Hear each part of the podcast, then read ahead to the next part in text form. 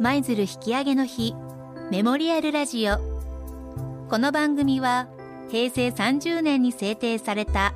10月7日舞鶴引き上げの日に向け舞鶴引き上げ記念館に関わるさまざまな人々の声や思いを発信し記憶メモリーとして後世にも伝えようという番組です。この番組の司会進行を務めます FM 舞鶴担当パーソナリティの長野由香です。これから20分間という短い時間ですがどうぞお付き合いください。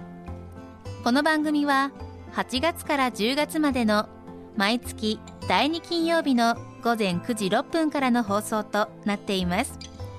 第3週目以降は同じ時間で再放送を行っています。また土曜日お昼12時36分日曜日朝9時6分にも再放送を行っています。今回はこの3回シリーズの第2回目の番組となっています。そして私と一緒にこの番組を進めていただきます舞鶴引き上げ記念館スタッフの方をご紹介いたします。山本幸子さんです。よろしくお願いいたします。はいよろしくお願いいたします。そしてこの番組では毎回舞鶴引き上げ記念館に関わるゲストをお招きし様々なお話をお伺いしてまいりますそれではここで本日のゲストをご紹介いたします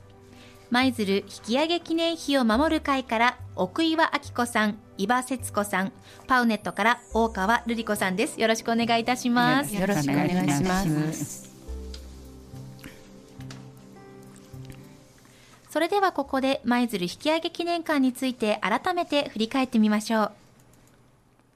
今から74年前、昭和20年に第二次世界大戦が終結しましたが、戦争前から日本国外にはたくさんの日本人の方々が住んでおられ、戦争が終わった時にはおよそ660万人もの軍人、民間人など多くの日本人がおられました。その方々は戦争が終わったことによって日本に帰国しなければならなくなり、一斉に帰国をさせる国を挙げての大事業、それが引き上げです。舞鶴市は引き上げ者を迎え入れる引き上げ港の一つとして指定され、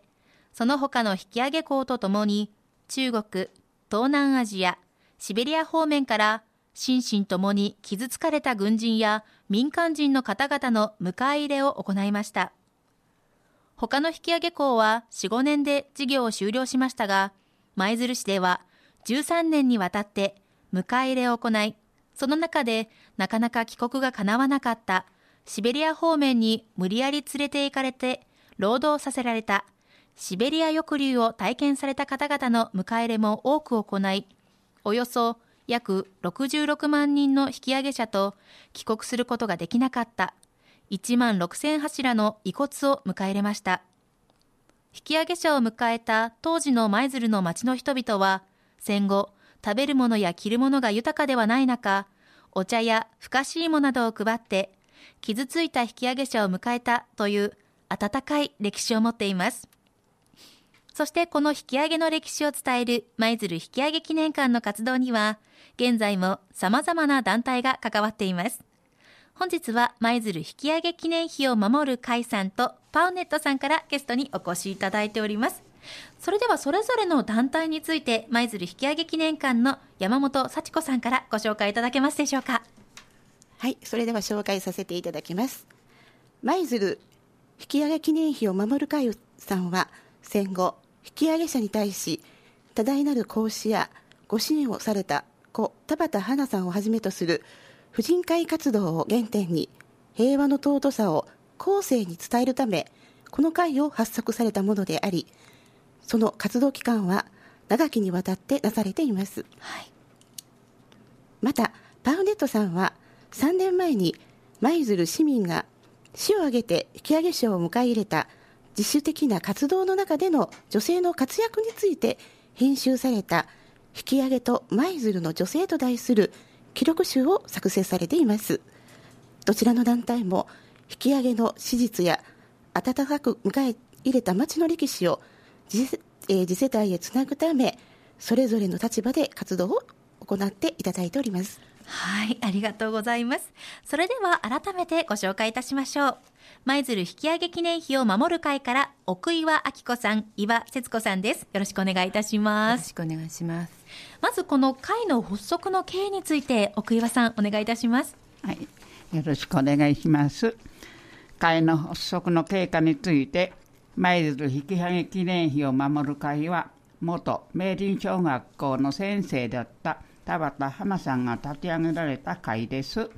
田畑花さんは市内各地の女性たちに呼びかけ多くの女性たちと共に昭和20年10月7日の引き上げ第一線の到着から昭和33年9月7日の最終戦まで毎回出迎え温かく引き上げ茶をお迎えして引き上げの母と呼ばれておられました、はい、自分たちの食べ物もろくにないような戦後の状況の中で婦人会をはじめとする舞鶴市民が引き上げ茶を真心いっぱいにお迎えしたおもてなしの心を語り継ぎ、うん、平和の大切さを後世に伝えたいと昭和38年に生まれたのが私たち舞鶴引き上げ記念碑を守る会です。以上です。はい、ありがとうございます。さあ、舞鶴引き上げ記念碑、ああ、母なる国というのが、舞鶴引き上げ記念公園に設置されていますけれども、こちらについてご説明を、そしたら、伊庭さんからお願いいたします。はいえー、先ほど昭和38年からその私たち引き上げ記念碑を守る会が生まれたという説明をさせていただきましたけれどもその時にできたのがこの「母なる国の日」です。えー、引き上げ者はもちろんのこと戦争で我が子を失った両親やいまだに帰らない家族を待つ方々それから出迎えに奉仕した人々が当時の貧しい生活の中から100円程度の募金を出し合ってやっとできた引き上げの記念碑でした。現在は、えー、場所はあの引き上げ記念公園にありますけれどももともとは大浦小学校のすぐ前の小高い丘にありました、はい、一本の丸木に「ああ母なる国」と書かれた金属板が貼り付けられて裏側にはこんな言葉が書かれていました、はい、全国の引き上げ運動にお力をいただいた方々や多くの舞鶴市民特に舞鶴の婦人団体や引き上げ援護局の職員の温かいお迎えと援護に感謝するとともに二度とこのような悲惨なことが起こらない平和な世の中になることを恋願ってこの日を立てるというような内容です。でもそれは丸木に金属板というようなものでしたので朽ちてしまいまして今は石碑にの作り変えていただいて、はい、えー、引き上げ記念公園に移築されております。なるほど。そういった経緯があったんですね。この活動内容についてなんですが特にこんなところに、えー、苦労されたなどありましたら教えていただけますか？え特に苦労ということもないんですけれどもとにかく私たちは舞鶴市民がどれほどこの引き上げに関わったかということを伝えるということが大事というふうに考えておりまして、はい、であの特に引き上げ者の方ばかりにも目があの向く向きがちなんですけれども、えー、横で引き上げ者が喜んであの家族の方と出会いを果たしている時にいくら待っても帰らないあのそのそういう家族をずっと待ってがっかりしながら何度も帰るそういうあの家族もたくさんおられた、うん、そういう方たちをお慰めしたっていうのも舞鶴市民の活動っていうふうにあの思っております。そういうことを伝えたいと思っておりまして、はい、年間を通して私たちは引き上げをお迎えしたその女性たちの歴史についてあの学ぶ勉強会を継続して行っております。うん、で昨年そういう歴史を分かりやすくあの伝えるためにはどうしたらよいかと考えまして、はい、劇にすることにしました。15分間の無言劇なんですけども「今君帰る」という劇です。で昨年は4回上演させていただいて今年もまたあの10月5日の平和記念式典の時に上演したいなというふうにあの予定させていただいておりますのでどうぞ皆さんご覧ください。はい、ありがとうございます。ということでね、このね、田畑花さんの思いを受け継いで、この舞鶴のね、えー、市民がこんな温かい気持ちでおもてなしをされた、えー、帰ってきた人たちに声をかけたこと、ね、あの、お帰りっていう風にね、温かく迎え入れたことはもちろんなんですが、もうね、あの、家族の方がいらっしゃらなくって、もうがっかりされた方も、温かくこう慰めたというのも、この舞鶴市民が果たした大きな役割ですよね。はい、そういます。はい、そういった舞鶴市民の方の優しい気持ち、温かい気持ちというのを後世に語り継いでいきたいというふうに、はいはい、えー、そして今後劇もはい、予定されている、はい、ということなんですね。はい、今後の活動内容など劇以外には何かご予定ございますでしょうか？はい、あのー、えー、とにかく同じようなことの繰り返しで、えー、勉強会を繰り返しているわけですけれども会ができてからあの今年でもう56年になるんです、はい、で会は非常に高齢化してましてでそれで一人でも多くの方にそして若い方にも入っていただきたいと思っておりましてそれが年間の、えー、活動目標の大きな一つとなっています、はい、今会員は30名で29名が女性なんです、はい、そして高齢者がほとんどです。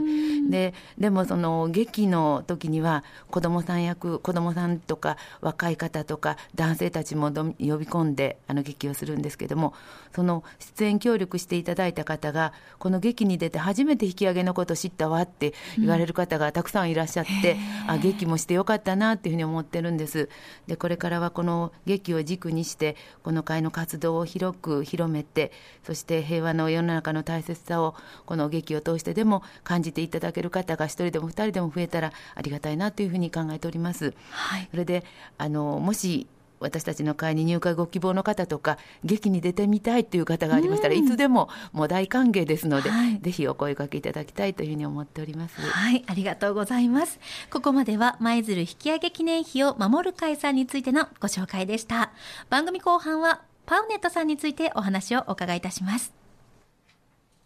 舞鶴引き上げの日メモリアルラジオはい。それでは改めてご紹介いたしましょう。パウネットから大川瑠璃子さんです。よろしくお願いいたします。よろしくお願いいたします。は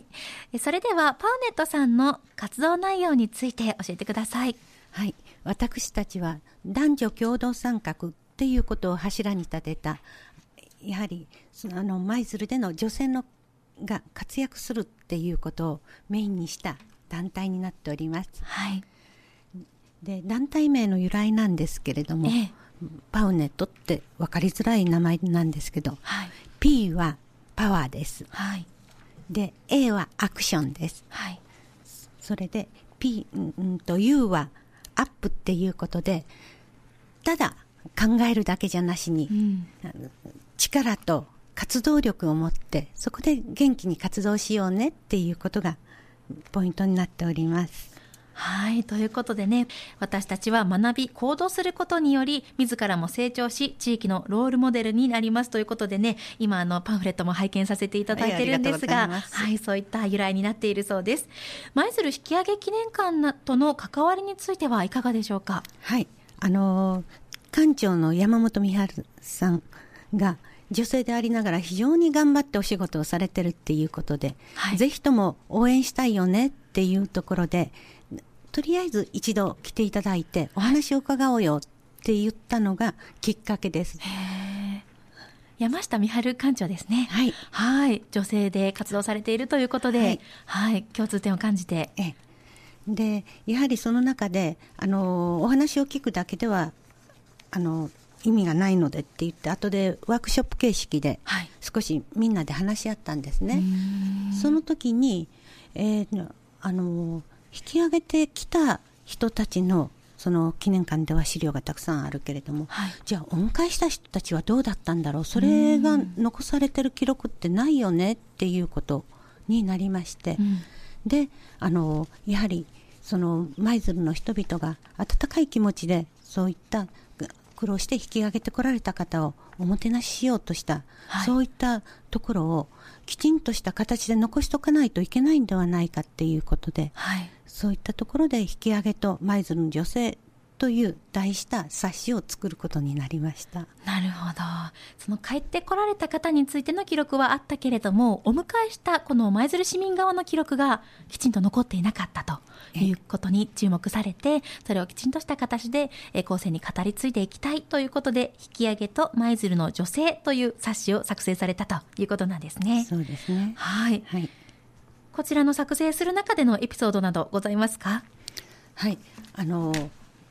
思い立ったのが20年遅かったかなっていう感じがしました、うん、実際に引き上げに関わった方っていうのがもう随分のご高齢で、やはりもう戦後70年以上経っておりますので、はい、なかなか直接関わった方にお目にかかってお話を聞かせていただくっていうことが非常に難しかったです。はい。でまあ、あのお母さんにそれこそ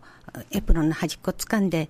チャイナマープルもらったんだよっていう子供だった記憶とか、うん、あるいはおぼろげながらに残ってる記憶っていうものをたどっていただいてそういった最初当初の思いとはちょっと違う冊子になってしまったんです。ああそうだったんですね、はい、それでもやっぱり完成した時は嬉しかったですか？そうですね。あのー、この中に舞鶴今あの医療センターって言ってますあの海軍病院のですね。そういったのがどのような形であの引き上げの方々を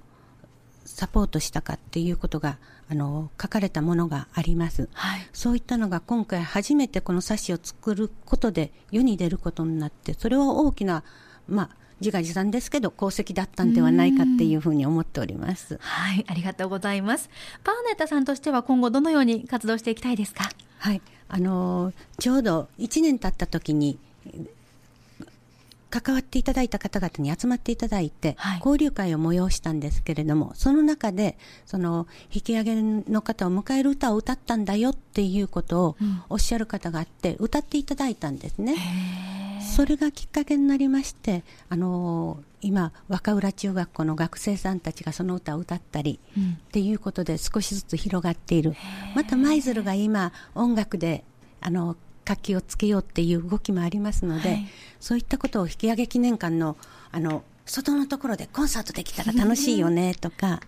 そういったふうなことも考えたり、いろいろ関われる場面で関わっていきたいなっていうふうに思っております。はい、ありがとうございます。山本さん、今回この舞鶴引き上げ記念碑を守る会さんとパーネテさんの皆さんにお話をお伺いしましたが、舞鶴の引き上げの記憶を守る活動をされている方が舞鶴にはたくさんいらっしゃってとても心強いですね。本当にありがたいです。こういうような団体の方がいらっしゃるんで、この引き上げの歴史っていうのが次世代の方へ伝わっていくんだなと感じております。はい、ありがとうございます。それではここで平成30年に制定された10月7日舞鶴引き上げの日の引き上げの日に向けた舞鶴引き上げ記念館の活動について山本さんから改めてご紹介お願いいたします。はい、それでは紹介させていただきます。昨年度舞鶴に引き上げ第一線の入校日10月7日を舞鶴引き上げの日とする条例を制定し引き上げの日を PR するためのロゴマークを募集し決定しました、はい、引き上げの日の制定をきっかけとして次世代を担う若い世代へも分かりやすく史実を伝える取り組みを進めています、はい、でまた今年度は市民の皆さんに自分たちの住んでいる町の歴史引き上げをまずは知ってもらう取り,、えー、取り組みを進めております。引き上げ当時町ぐるみで引き上げ者をお迎えした町の歴史を町ぐるみで伝えていければと思っております、はい、そこで共同で目指す3年間で市民認知度100%と題してまずは引き上げって何かを知ってもらうキャンペーンを実施しています。ポスターの掲示上り旗の掲出、車にステッカーを貼っていただくなど、引き上げの日を一緒に PR していただける事業所や団体を募集しております。はい。で、また来月10月5日土曜日には平和の願いを発信する平和記念式典を開催し、小学校や中学生から平和のメッセージなどを発信する予定としております。はい